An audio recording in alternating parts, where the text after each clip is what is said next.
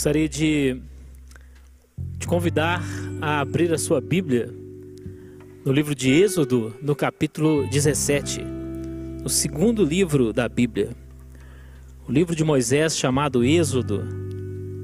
Êxodo 17, a partir do versículo 1. Diz assim a palavra do Senhor: Toda a congregação dos filhos de Israel partiu do deserto de Sim, indo de lugar a lugar, segundo o mandamento do Senhor. Acamparam-se em Refidim, mas não havia ali água para o povo beber. Então contendeu o povo com Moisés e disse: Dá-nos água para beber. Respondeu-lhes Moisés: Por que contendeis comigo? Por que tentais ao Senhor? Tendo aí o povo sede de água, murmurou contra Moisés e disse: Por que nos fizeste subir do Egito para nos matares de sede a nós, a nossos filhos e a nosso gado? Clamou Moisés ao Senhor: Que farei com este povo? Daqui a pouco me apedrejarão. Então disse o Senhor a Moisés: Passa adiante do povo Toma contigo alguns dos anciãos de Israel, leva contigo a tua vara com que feriste o rio e vai. Eu estarei ali diante de ti sobre a rocha em Horebe. Ferirás a rocha e dela sairá água e o povo beberá. Moisés assim o fez na presença dos anciãos de Israel. E chamou o nome daquele lugar Massá e Meribá por causa da contenda dos filhos de Israel e porque tentaram ao Senhor, dizendo: Está o Senhor no meio de nós ou não? Então veio Amaleque e pelejou contra Israel em Refidim. Pelo que disse Moisés a Josué: Escolhe-nos homens e sai, peleja contra Amaleque. Amanhã eu estarei no cume do outeiro, e a vara de Deus estará na minha mão. Fez Josué como Moisés lhe dissera, e pelejou contra Amaleque. Mas Moisés, Arão e Ur subiram ao cume do outeiro. Quando Moisés levantava as mãos, Israel prevalecia, mas quando ele baixava as mãos, Amaleque prevalecia. Quando as mãos de Moisés ficaram cansadas, tomaram uma pedra e a puseram debaixo dele, e ele se sentou nela. Arão e Ur sustentavam-lhe as mãos, um de cada lado. Assim ficaram as suas mãos firmes até que o sol se pôs. Assim Josué venceu o exército amalequita ao fio da espada. Então disse o Senhor a Moisés: Escreve isto para a memória num livro e repete-o a Josué, porque riscarei totalmente a memória de Amaleque de debaixo dos céus. Edificou Moisés um altar e lhe chamou: O Senhor é a minha bandeira. Disse ele: Pois mãos foram levantadas ao trono do Senhor o Senhor fará guerra contra Amaleque de geração em geração. Louvado seja o nome do Senhor. Nós temos aí uma época logo após a saída de Israel da terra do Egito. E temos aí a primeira guerra de Israel. O primeiro combate e as guerras de Israel, elas podem ser usadas como ilustração a respeito das guerras espirituais da igreja. Nós vemos ali na primeira carta de Paulo aos Coríntios, no capítulo 10, que Paulo toma a história de Israel como fonte de ensinamentos para a igreja, fazendo paralelos entre aquela nação e o povo de Deus. Aqui nós temos, logo depois da saída do Egito, quem conhece a história sabe que os israelitas saíram do Egito, mas não foi por meio de uma guerra. eles não precisaram travar uma batalha para saírem do Egito.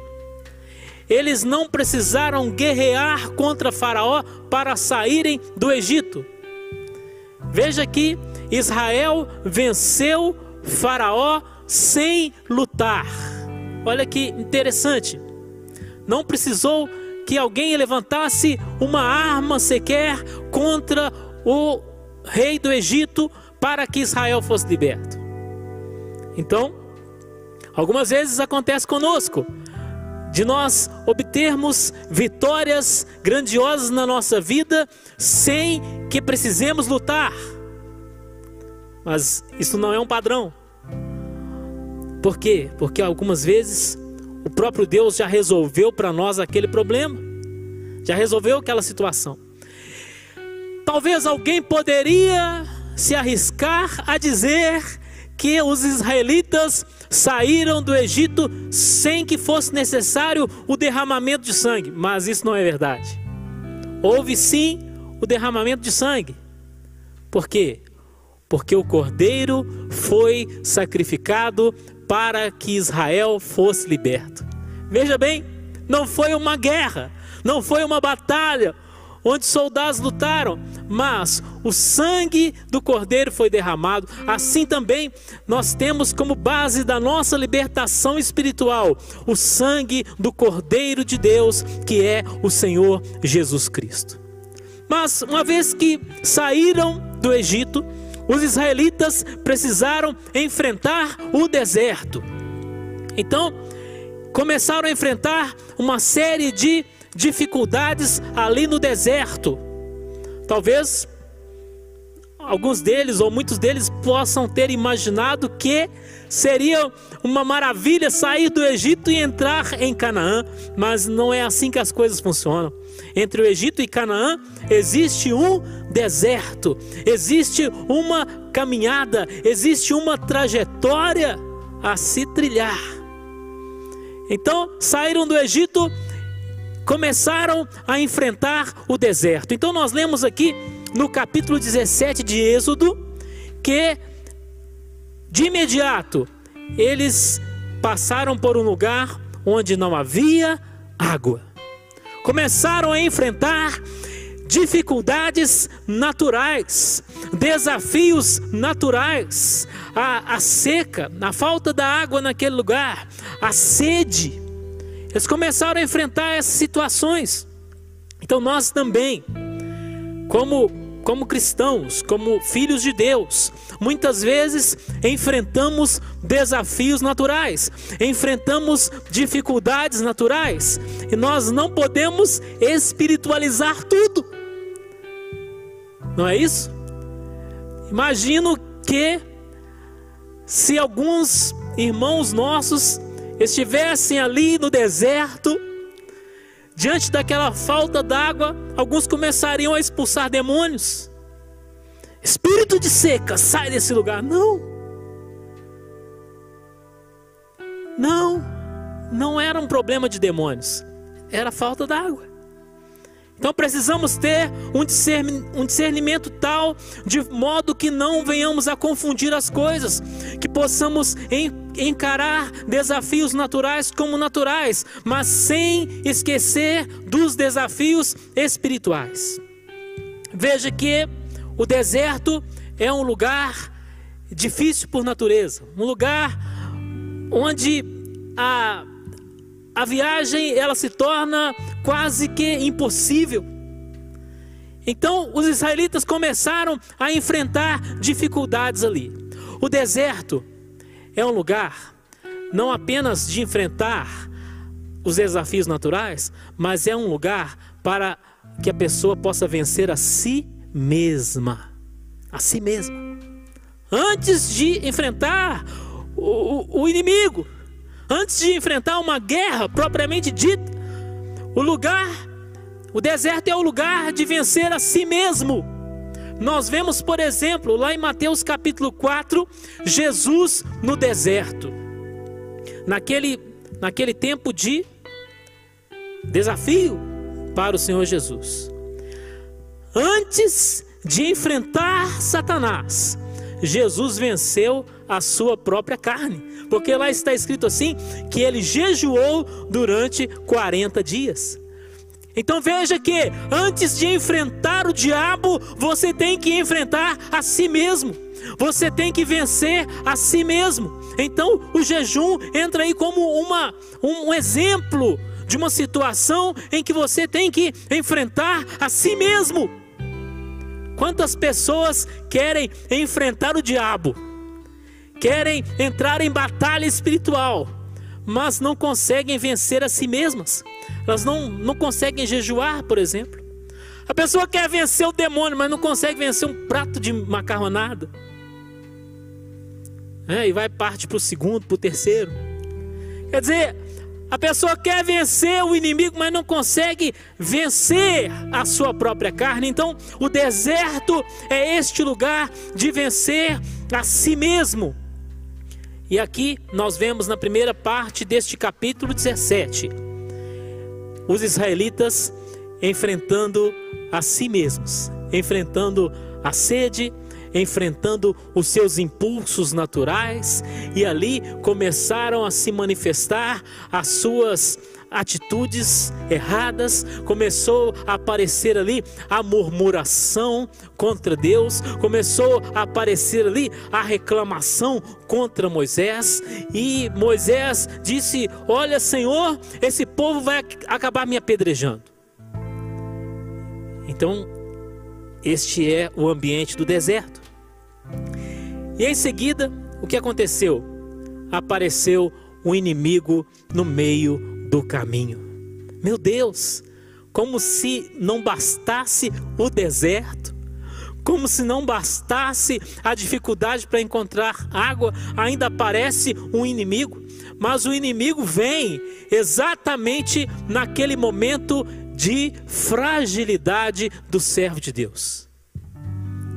Então vamos pensar de novo lá em Mateus 4, Jesus no deserto, depois de 40 dias de jejum, ele sente fome e quem chega? Satanás. O inimigo chega nesta hora. Quando você está frágil, quando você está carente, quando você está necessitado, é nessa hora que o inimigo chega. Mas ele não podia chegar em outro momento. Por que, que ele não veio quando eu estava forte? Não, ele vem quando você está fraco. Ele quer aproveitar da sua fragilidade para explorar aquele momento.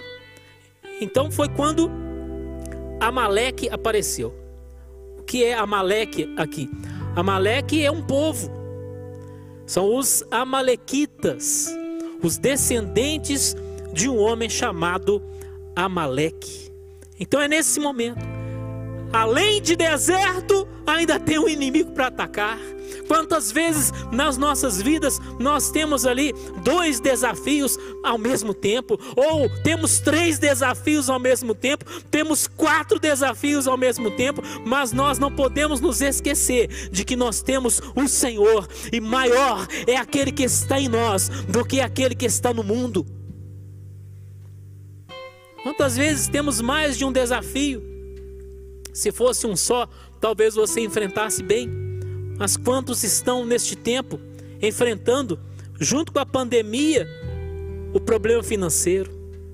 Quantos estão enfrentando, junto com o desemprego, um problema conjugal? Meu Deus, são desafios que vêm ao mesmo tempo para, para nos derrubar. Agora, neste momento de crise, neste momento aqui na história de Israel e também em situações semelhantes na nossa vida, é a hora de descobrirmos algumas coisas. Então, nós precisamos descobrir quem somos nós, quem é o inimigo e quem é o Deus a quem nós servimos.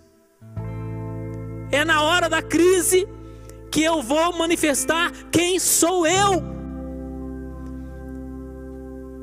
É nessa hora que também eu preciso identificar o inimigo. Mas, primeiramente, quem sou eu? Quem eram os israelitas? É hora de descoberta. é desafio, mas é também oportunidade, é hora de se descobrir. É, se alguém te jogar na água, é que você vai mostrar se você sabe nadar ou não. Assim são os desafios que acontecem na nossa vida. É na hora do problema, na hora da dificuldade, das grandes dificuldades, é que nós vamos manifestar quem nós somos. É aí que a nossa identidade vai ser revelada, a nossa natureza, o nosso caráter. É neste momento que essas coisas vão se revelar de modo claro. Mas afinal de contas, quem eram os israelitas? Eles iam descobrir agora. Por quê? Porque até então eles tinham sido o que? Escravos de Faraó. Agora, eles se revelariam como soldados do exército do Senhor. Olha que coisa gloriosa! De escravos, eles foram transformados em soldados. De escravos, eles se tornaram guerreiros do Senhor. E, e como que isso se, ia se manifestar? Através de uma guerra, através de um desafio, de um inimigo que se coloca no meio do caminho. Quem eles eram? Soldados do Senhor. Nós também. Nós também somos soldados do Senhor Jesus. Nós não somos escravos de Satanás. E é na hora da dificuldade, na hora do aperto, é que isso vai ficar bem claro. É que você vai manifestar quem você é. Se você é um guerreiro do Senhor ou se você é um escravo de Satanás. É hora de descobrir. Agora, quando eles eram escravos, eles queriam ser libertos. Eles clamavam por libertação. Eles ansiavam pela libertação. Agora foram libertos, atravessaram o Mar Vermelho, fizeram ali um louvorzão abençoado, mas pouco adiante vem o inimigo. É uma, uma surpresa. Quantas vezes as pessoas elas se convertem, elas aceitam Jesus como seu Salvador, elas aceitam as boas novas do Evangelho em suas vidas, e de repente elas começam a enfrentar alguns desafios e elas ficam assustadas. Mas como assim? Como assim eu esperava que a minha vida agora fosse um, um mar de rosas? Eu esperava que agora não tivesse problemas mais, que eu não sofresse mais. Por que eu agora enfrento desafios, enfrento dificuldades, enfrento inimigos? Por quê? porque você deixou de ser escravo, mas você se tornou um soldado. Ah, mas eu, eu queria ser outra coisa, eu queria ser turista. Não. Deus tem um propósito para você e que você seja um guerreiro do exército dele. Então, é, um escravo e um soldado, eles têm problemas diferentes, mas os dois têm problemas. Então, talvez você, quando era escravo de Satanás, tinha um tipo de problema. Hoje você é um servo do Senhor e você continua tendo problemas, mas os problemas são diferentes. São diferentes. Por quê? Porque agora você enfrenta desafios, enfrenta adversidades, mas você não está sofrendo na mão de Satanás. Você é um guerreiro do Senhor. Mas é interessante que muitas vezes nós somos soldados mas queremos viver em paz. Isso não é contraditório? Não é um paradoxo? O soldado que só quer viver em paz, mas o soldado existe para a guerra. Então, meu irmão, se você está enfrentando guerra na sua vida, batalha, combates, não estranhe, porque isso é perfeitamente normal. Se você é um soldado, você tem que enfrentar batalhas na sua vida. Eu digo que só não tem luta o soldado morto, mas o soldado vivo, ele continua lutando. Veja que Amaleque, os amalequitas não atacariam Israel dentro do Egito. Mas assim que Israel saiu, Israel já podia ser atacado pelos amalequitas. Então veja que quando você estava servindo a Satanás, Satanás não te atacava. Mas agora que você saiu das mãos dele, agora que você serve ao Senhor, então ele vem te atacar. Existe uma lógica espiritual em tudo isso. Muito bem, então quem, quem nós somos nessa história? Somos guerreiros do Senhor. Vamos enfrentar lutas porque isso é a coisa mais normal nas nossas vidas. Mas quem é o inimigo? É uma outra questão importante. Não podemos errar na identificação do inimigo. Quem eram os inimigos aqui em Êxodo 17? Os Amalequitas. Não podemos errar. É verdade que todos nós cometemos erros, mas os erros de guerra, eles são os mais perigosos. Podemos cometer erros? Sim, mas alguns não. Não podemos errar na identificação do inimigo. Nós não podemos é, cometer o erro de ir para a guerra desarmados. Nós não podemos cometer o erro de usar as armas erradas. Não podemos cometer o erro de não sabermos utilizar as armas que o Senhor nos deu. Então, são erros de guerra eu não entrarei em todos esses detalhes, mas quero me deter apenas no primeiro. Não podemos errar na identificação do inimigo. Quantas vezes você pode imaginar que o seu inimigo é o seu parente, que o seu inimigo é o seu vizinho, que o seu inimigo é a, sua sogra, que seu inimigo é o seu patrão, seu colega de trabalho? Não! O seu inimigo é Satanás e os demônios. Não confunda, você não pode errar nisso. A palavra do Senhor diz: porque não temos que lutar contra carne e sangue, mas sim contra os principados, contra as potestades, contra as hostes espirituais da maldade, contra os príncipes das trevas deste século. Então, não erre na identificação dos inimigos. Agora, você sabe que os exércitos usam bandeiras, não é isso? Usam símbolos dos seus países, justamente para que essa identificação seja facilitada. Então não, não perca o seu tempo, por exemplo, combatendo determinada denominação cristã. Não, não, não é para isso que Deus te chamou.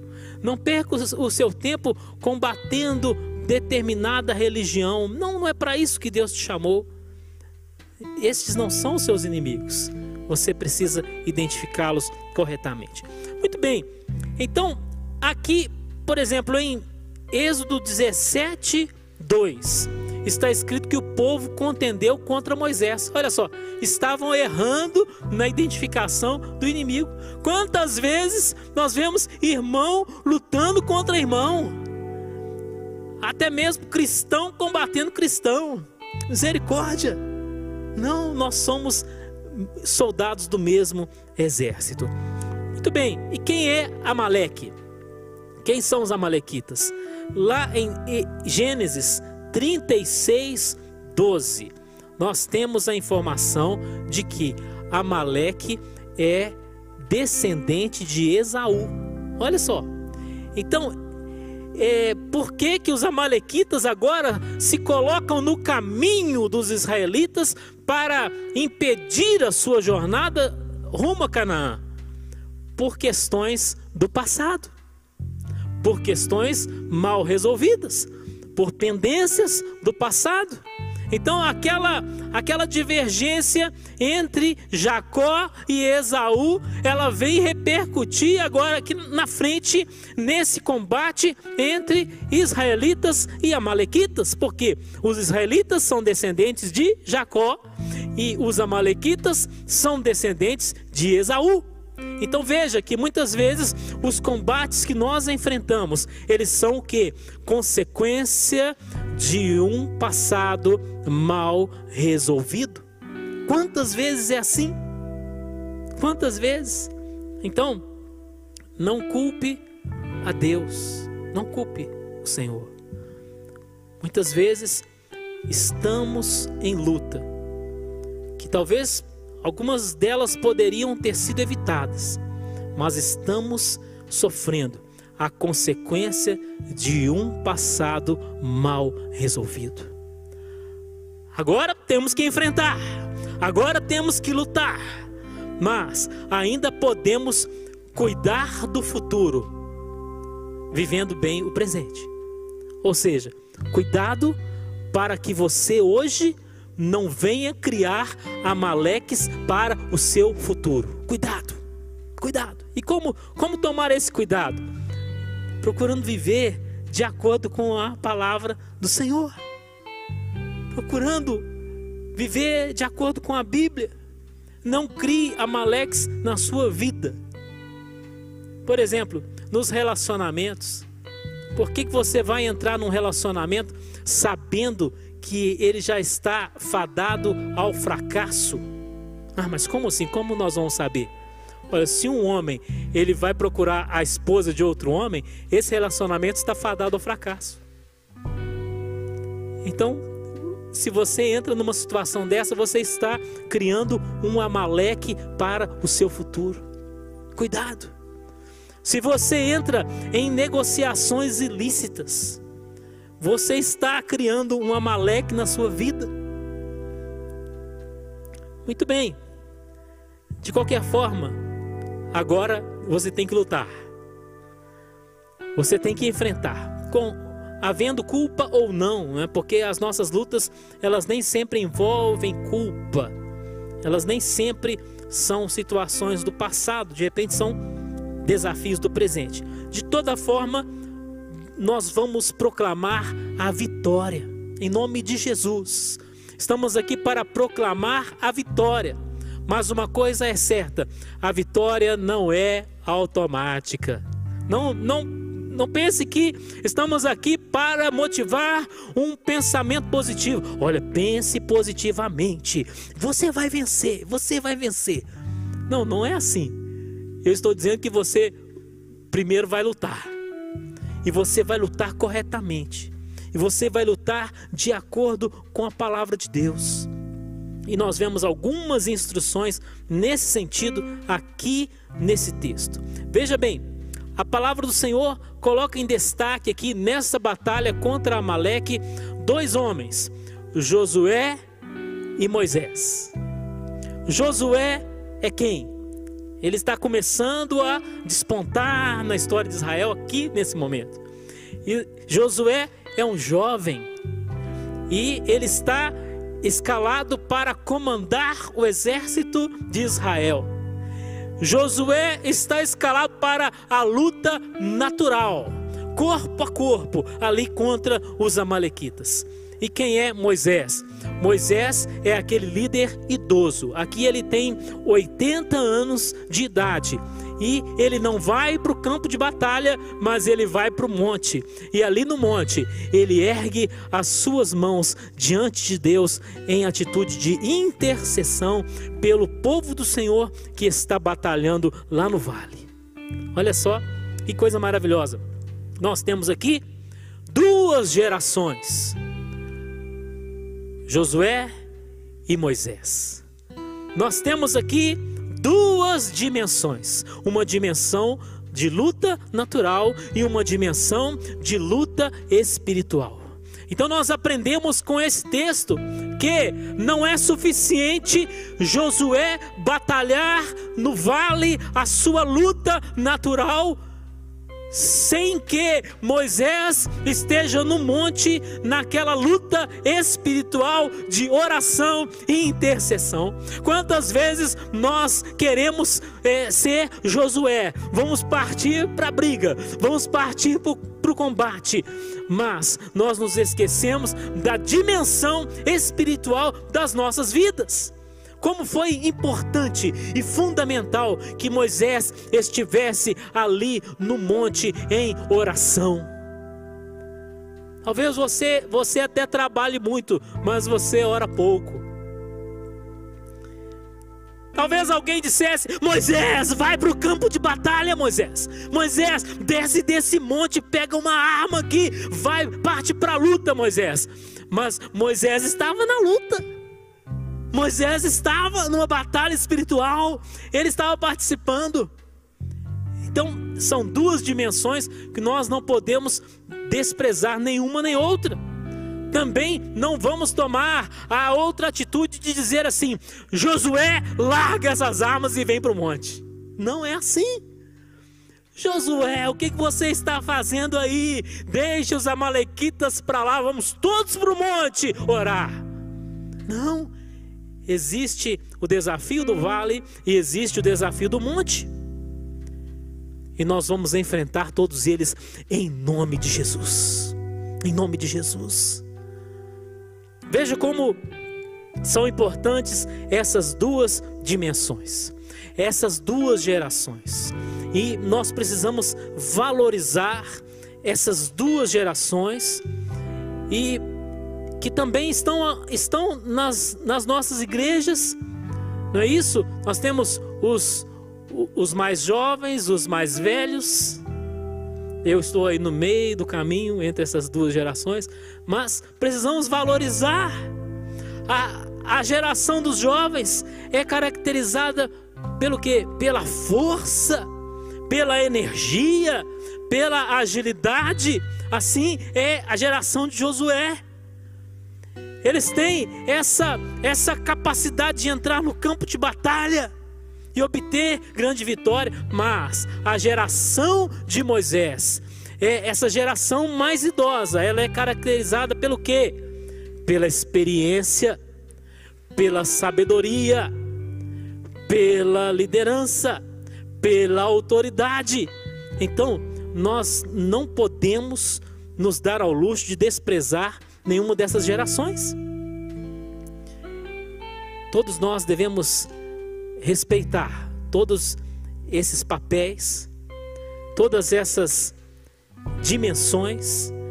Precisamos valorizar os jovens, valorizar os idosos e precisamos estar conscientes de que existe uma batalha espiritual que nós não podemos é, negligenciar, não podemos nos omitir diante dela. O próprio Moisés precisou da ajuda de Arão e Ur para, para sustentarem as suas mãos erguidas, para que Israel continuasse vencendo. Então existe uma dependência mútua. Talvez você esteja perdendo a luta porque você quer guerrear sozinho. Não, não guerreie sozinho. Procure ajuda, procure orientação espiritual de um líder que seja um servo de Deus. Procure ajuda. O próprio Moisés precisou de ajuda. Havia aquela dependência mútua entre essas pessoas citadas aqui no texto, mas, sobretudo, havia uma dependência de Deus. Aqui o texto encerra dizendo que o Senhor disse: olha, olha o que o Senhor disse. Escreve isto para a memória num livro e repete-o a Josué, porque riscarei totalmente a memória de Amaleque de debaixo dos céus. O versículo 16 diz: pois mãos foram levantadas ao trono do Senhor. O Senhor fará guerra contra Amaleque de geração em geração. Quando você não ora, você luta sozinho. Mas quando você ora, Deus compra a sua guerra, Deus compra a sua briga. Então nós vamos orar agora, porque não queremos lutar sozinhos, não queremos ser independentes, mas nós queremos depender de Deus. E, e, vamos agora proclamar que essa guerra não é nossa, essa guerra é do Senhor. Amém? Vamos orar? Senhor, nós te agradecemos, muito obrigado pela tua palavra. Nós pedimos, Senhor, que essas lições elas sejam proveitosas para as nossas vidas Oh meu Deus, em nome de Jesus, nós queremos apresentar a Ti as nossas lutas, as nossas batalhas. Meu Deus, em nome de Jesus, apresento as minhas lutas, apresento as lutas dos meus irmãos, alguns que estão aqui comigo e aqueles que nos assistem e nos ouvem. Ó Pai, em nome de Jesus, contempla, ó Deus, essa batalha que esse irmão está enfrentando, essa guerra que essa irmã está enfrentando. Ó Senhor, nós clamamos a Ti. E agora, Senhor, eu ergo aqui as minhas mãos. A palavra do Senhor diz que mãos foram levantadas ao trono do Senhor. E o Senhor disse que faria guerra a Amaleque. Senhor, eu levanto a minha mão diante do Senhor. Ó Deus, e conclamo os meus irmãos que me assistem agora a levantarem as suas mãos diante do Senhor, numa atitude de busca. Ó Senhor, luta as nossas lutas, guerreia as nossas guerras e nos dá a vitória em nome de Jesus. Que bom que você ficou aí até agora participando juntamente conosco. Agradecemos pela sua audiência Peço que o Senhor te abençoe e te esperamos no nosso próximo programa, na, na próxima sexta-feira, neste mesmo horário. Que Deus abençoe a sua vida, em nome de Jesus. Amém.